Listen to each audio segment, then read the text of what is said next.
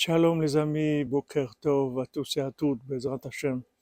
Recevez toutes les bénédictions du Kotel, de là où il y a toutes les prières du monde qui montent.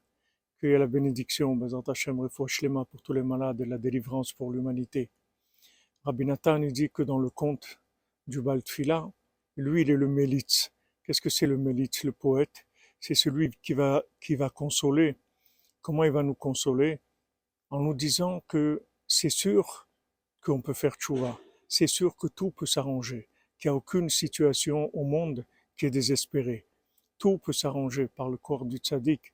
Rabbeinu un corps gadol meod, il peut très grand, très grande force, et il plaide pour nous sans arrêt, et donc,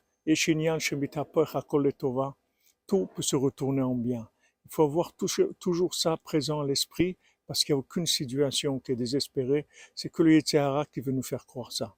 Mais Béhémet, Béhémet, tout est possible, tout se transforme en bien, Bézat Hashem.